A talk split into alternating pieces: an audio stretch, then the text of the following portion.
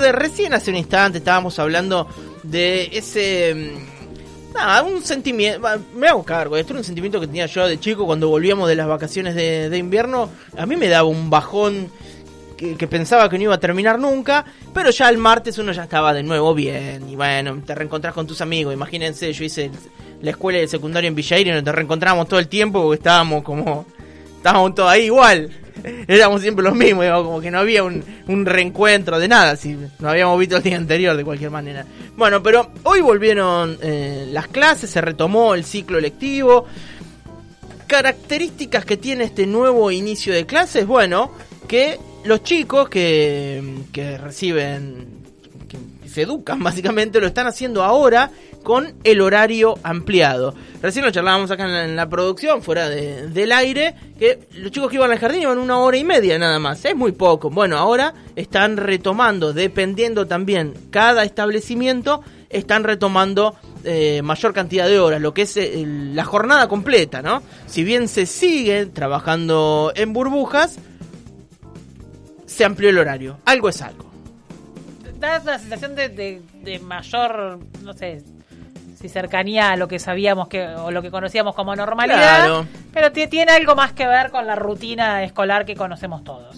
Exactamente. Lo que sí se mantienen, bueno, son los mismos protocolos, son las mismas normativas de cuidado, todo eso sigue exactamente igual. Eh, por ejemplo, acá eh, en Bahía, digo, para poder entender cómo es el sistema educativo de, nuestra ciudad, en Bahía Blanca hay 270 servicios educativos. A mí siempre me sorprenden estos números. Yo cuando los veo, siempre digo, están mal, no puede ser tanto, no, y están bien. En Bahía hay 270 servicios educativos y la matrícula supera los 50.000 alumnos y esto sin tener en cuenta la Universidad del Sur. ¿Te das cuenta lo que es? 50.000 pibes son, ahí no están metidos los docentes, los auxiliares, solamente pibes. ¿Sí? Es impresionante. Tiene lógica para cuan- cuando decíamos, bueno, ¿por qué se suspenden las clases? ¿Por qué si volvieron otras actividades, tal vez las clases fueron la, la última actividad en... en En volver, sí. en volver al menos al modo presencial. Bueno, ¿por qué? Porque la cantidad de gente que mueve es importantísima. Tremendo. Tremendo. Sí. Bueno, eh, recordemos eh, algunos, eh, algunas de las herramientas que, con las que cuenta el sistema educativo, las que cuentan las escuelas, para poder eh, llevar adelante esta presencialidad que nadie quiere que se corte, más vale, imagínate. Todos quieren que los pibes estén en los establecimientos. Bueno, eh, la realización de, de testeos para buscar casos asintomáticos y así poder aislarlos y evitar eh, otros contagios.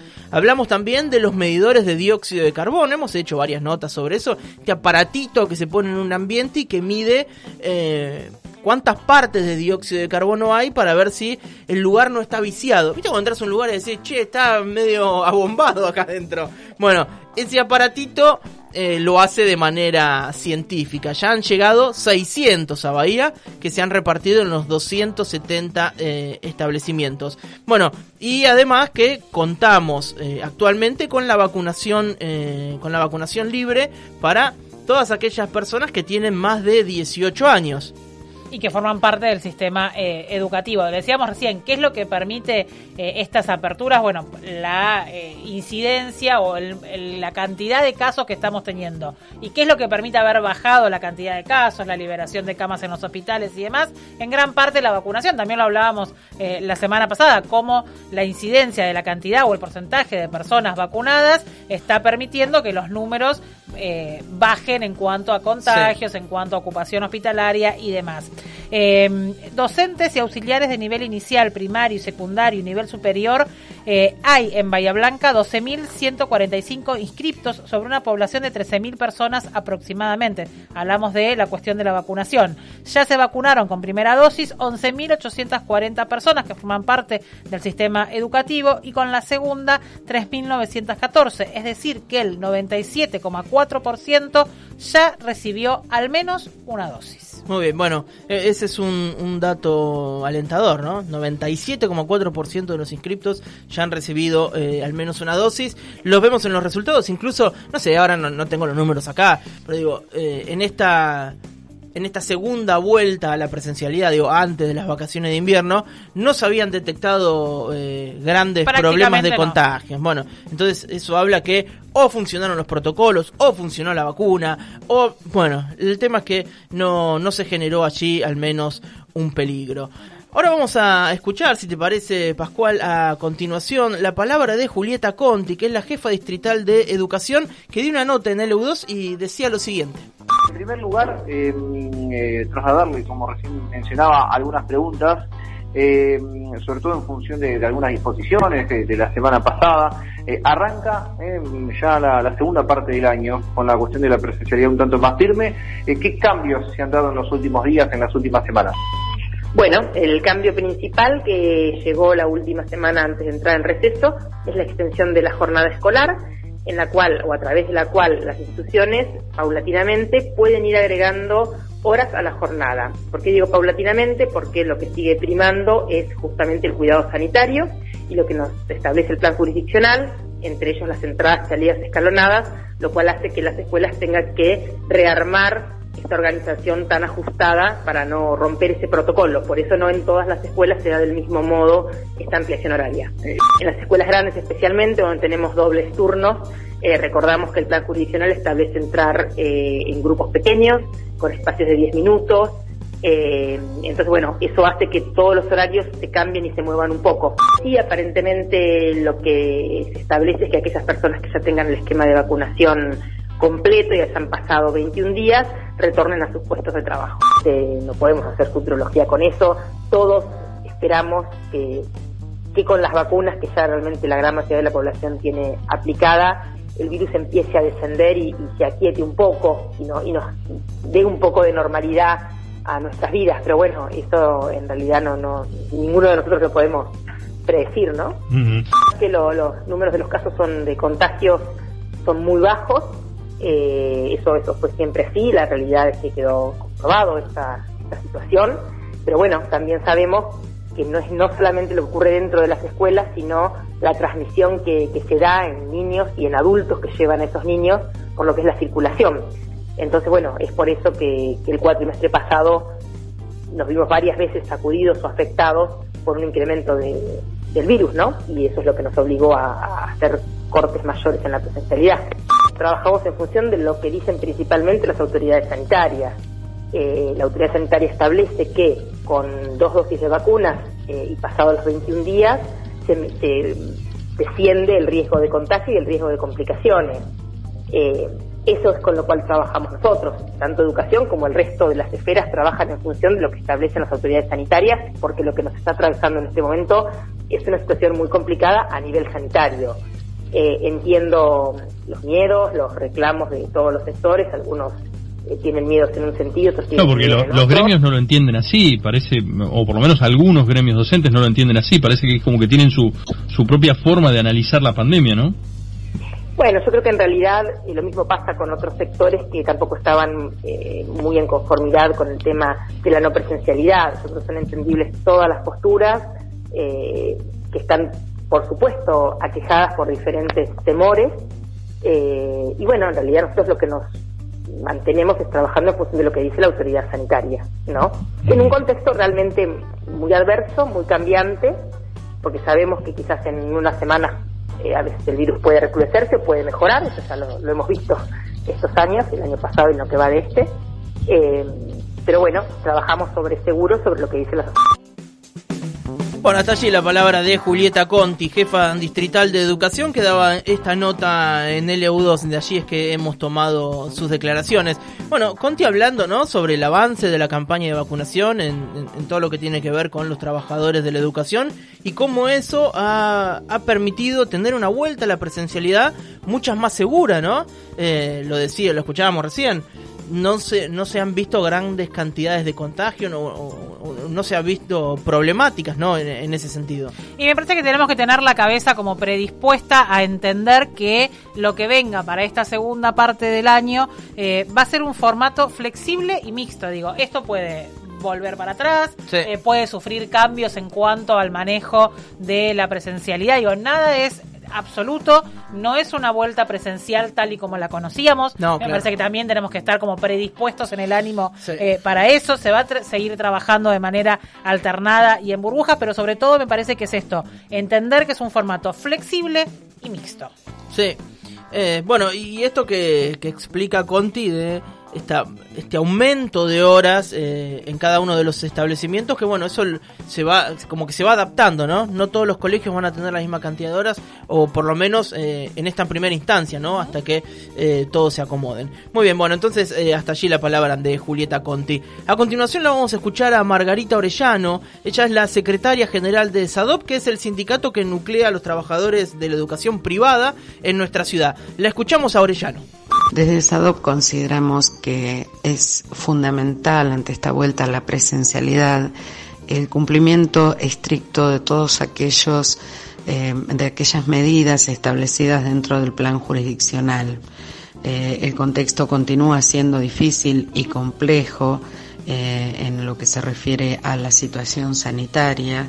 Entonces, bueno, apelamos a que los empleadores y empleadoras cumplan con todo aquello que establece el plan jurisdiccional, sobre todo en aquellas medidas de cuidado que tienen que ver con el distanciamiento social, la rotación de estudiantes, la conformación de las burbujas, la ventilación y fundamentalmente la entrega de material de bioseguridad para todos y todas los trabajadores que, que asistan a ese establecimiento educativo. Por nuestra parte vamos a seguir llevando adelante el monitoreo que estamos realizando sobre el cumplimiento efectivo de estas medidas que mencioné anteriormente y que venimos realizando desde la primera parte del año. Eh, por otro lado, también vamos a seguir observando eh, que se respeten todas las medidas protectorias eh, de los trabajadores y su eh, y su actividad, digamos, en todo lo que tiene que ver con la relación de empleo de empleo que tenemos en el ámbito privado.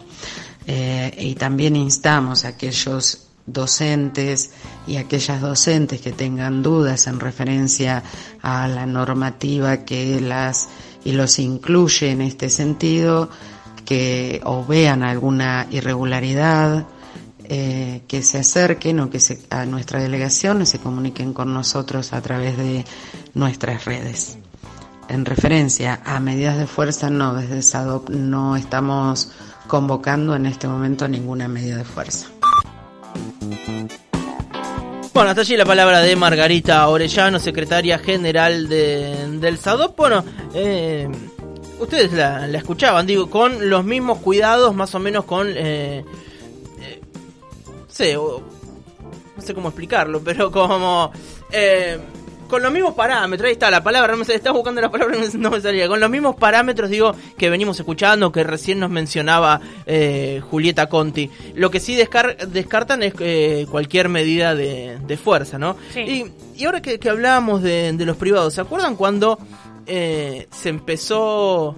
Claro, cuando, cuando pasamos de fase 3 a fase 2, que se terminó de tener un- una, una semipresencialidad, que los colegios o algunas instituciones privadas eh, dieron clase uno o dos días, así medio como destapados. Y se- bueno, son las cosas que Bueno, nos por eso, la pandemia. por ¿no? eso También. Orellano en un momento del audio habla de la responsabilidad del empleador. Y sí, fundamental. Fundamental, porque te viene el dueño y te dice, no, nosotros vamos a... Porque queremos a, a les chiques. Eh, Pero siempre en se dice en la que institución. De, de la, de la educación se dice más o menos lo mismo que con la salud, que la educación es una sola, solo que algunas Claro. de gestión pública y otras de gestión privada. Sí. Bueno, la de gestión privada, alguna que otra privada hubo durante Claro. los meses de digo, que, que las escuelas no tenían presencialidad. Sí. Yo creo que ahí también debe haber faltado un, un acompañamiento más generalizado de los padres, ¿no? Porque si no los privados hubiesen eh, intentado nuevamente seguir. Pero fueron dos, tres días y después eso se como que se calmó.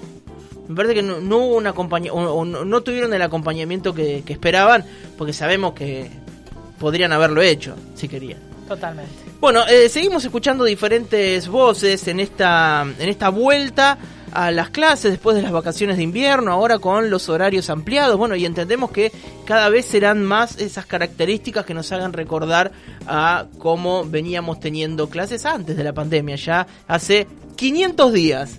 500, 500 días, pues, bueno, vamos a escuchar a continuación a Ana Canulo, ella es la secretaria general del SUTEBA local.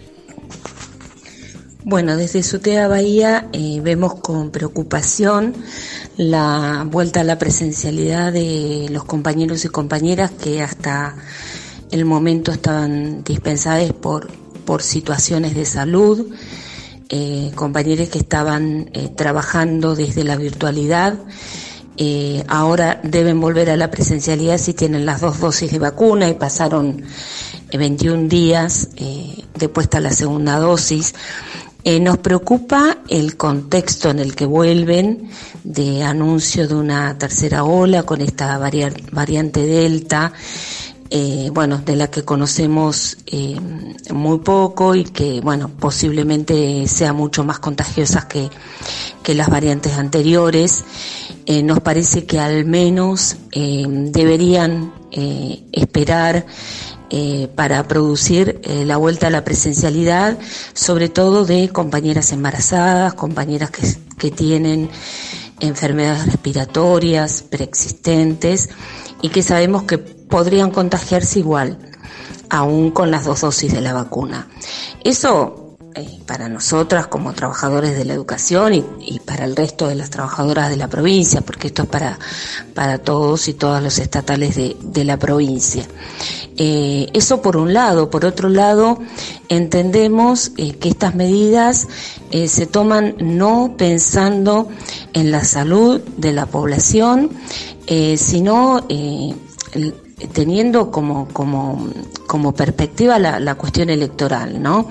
Esto de mostrar que está todo bien, eh, de tomar eh, la presencialidad escolar como una bandera de campaña, nos preocupa, porque en realidad hay un montón de cosas que tienen que ver eh, con la educación que no están cubiertas y que deberían estar, sobre todo en un contexto de pandemia, como el tema de tener la cobertura de todos los cargos. Hay un montón de docentes que lo único que pudieron tomar es la suplencia de las docentes dispensadas y ahora se van a quedar sin esa suplencia si las dispensadas vuelven a trabajar. En los actos públicos, al no ser presenciales, eh, son muy pocos, eh, tardan mucho, no hay una cobertura inmediata de los cargos. Eh, venimos hace un montón de tiempo con una sobrecarga laboral de aquellas que están trabajando porque tienen que hacerse cargo de otras alumnas y alumnos porque nos faltan docentes y por otro lado tenemos un montón de docentes que están con, con este problema de, de falta de trabajo o, subocupadas.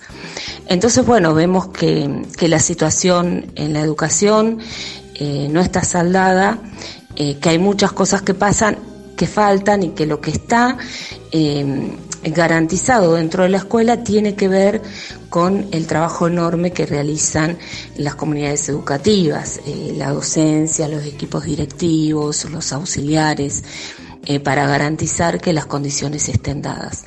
Eh, así que bueno, obviamente que volvemos y volvemos a la escuela y volvemos a las clases eh, de la manera que podemos y con una gran preocupación y todavía con muchos reclamos pendientes. Hasta allí la palabra de Ana Canulo, secretaria general del SUTEBA local. Bueno, una, una postura un tanto distinta a la que veníamos claro. eh, escuchando, una postura eh, tal vez eh, más preocupada o más cautelosa ¿no? a la hora de avanzar con las clases presenciales, eh, según Canulo, que es como un, una medida netamente electoral la que se está tomando. También... Eh, no la escuché un... igual a Canulo decir lo mismo cuando Cambiemos era el que pedía que abrieran las escuelas, ¿eh? De que era electoral netamente. Sí, sí, está, sí tienen esa postura, claro. Sí. Eh, yo, a ver, creo que también es un pedido, digo, ¿por qué no lo creo eh, electoral? Digo, eh, los números están mejor, estamos viendo cómo funcionan eh, otros, digo, tanto lo gastronómico, lo deportivo, lo cultural, y me parece que dejar eh, sin clases presenciales a los pibes viendo cómo se están manejando, cuál es el ritmo de la sociedad, parece un poco anacrónico, pero es lo que me cuando, parece a mí, cuando ¿no? Además, digo, hay herramientas para garantizar eh, ciertos cuidados. O, la- Sí, o sí. los cuidados más... Esto que decíamos antes, vacunación libre para todo aquel que, Claro. sacando eh, los chicos, digo, para el personal de que forma parte del tema educativo, la vacunación es libre. Sí, sí, Digo, que- sí, y, sí. y que no es cualquier cosa, digo, te, te das, bueno, lo hemos visto en los números. Claro, Digo, te, sí, sí, por te eso. va la vida. Sí, eh, está, mm, está bien lo que dice eh, lo que dice Canulo de cómo es que tienen que volver a, a- a trabajar de, de forma presencial aquellos trabajadores que ya cuentan con las dos dosis y pasaron 21 días desde esa Desde la última aplicación. Eh, eh, por ahí estaban en, eh, no estaban yendo a, a los establecimientos, sí, tal vez aquellos que podían estaban haciendo eh, tareas desde su casa. Bueno, no sabemos que no todos los trabajadores de la educación pueden hacer las, las tareas desde su casa. Digo, aquellos que sí lo podían hacer, eh, claro que eh, están colaborando. Y también el reconocimiento inmenso, digo, a, a todos Claro. las y los docentes Sí. eh, de lo que ha sido trabajar en Sí. estos últimos 16 meses. Sí. No, las clases no, no cortaron nunca, digo, habrán sido eh, virtuales en la mayoría de los meses, Sí. eh, de- desde un poco tiempo a esta parte, una situación mixta, pero la verdad que lo que han puesto el cuerpo y lo que han laburado las y los docentes es para destacar cada vez que hablamos Sí, del tema. Eh, poniendo eh, muchas herramientas ellos, poniendo las conexiones a internet, los espacios de su casa, dejando de lado, digo, porque sabemos que hay eh, muchos trabajadores de educación que también tienen pibes que también tenían que recibir eh, educación a Totalmente. distancia y eso a veces se torna incompatible eh, en una casa, ¿no? Que falta mucho por resolver, como decía Canulo, Sí. sin duda falta mucho Sí, obvio. resolver.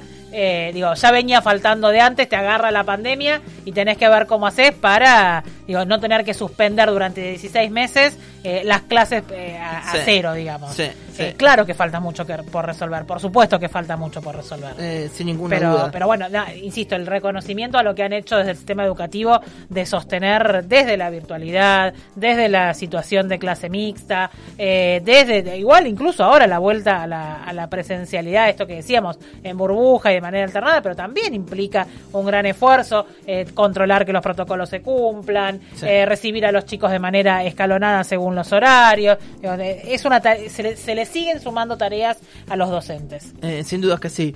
Eh, Cuando estábamos en en el corte charlábamos sobre las diferencias que hay entre esta vuelta a las clases y la que tuvimos en marzo. Ha avanzado mucho la, la campaña de vacunación y, y ahora, digo, me parece que uno de los detalles fundamentales es que se empiezan a vacunar a menores, ¿no? A chicos que van entre 12 y 17 años.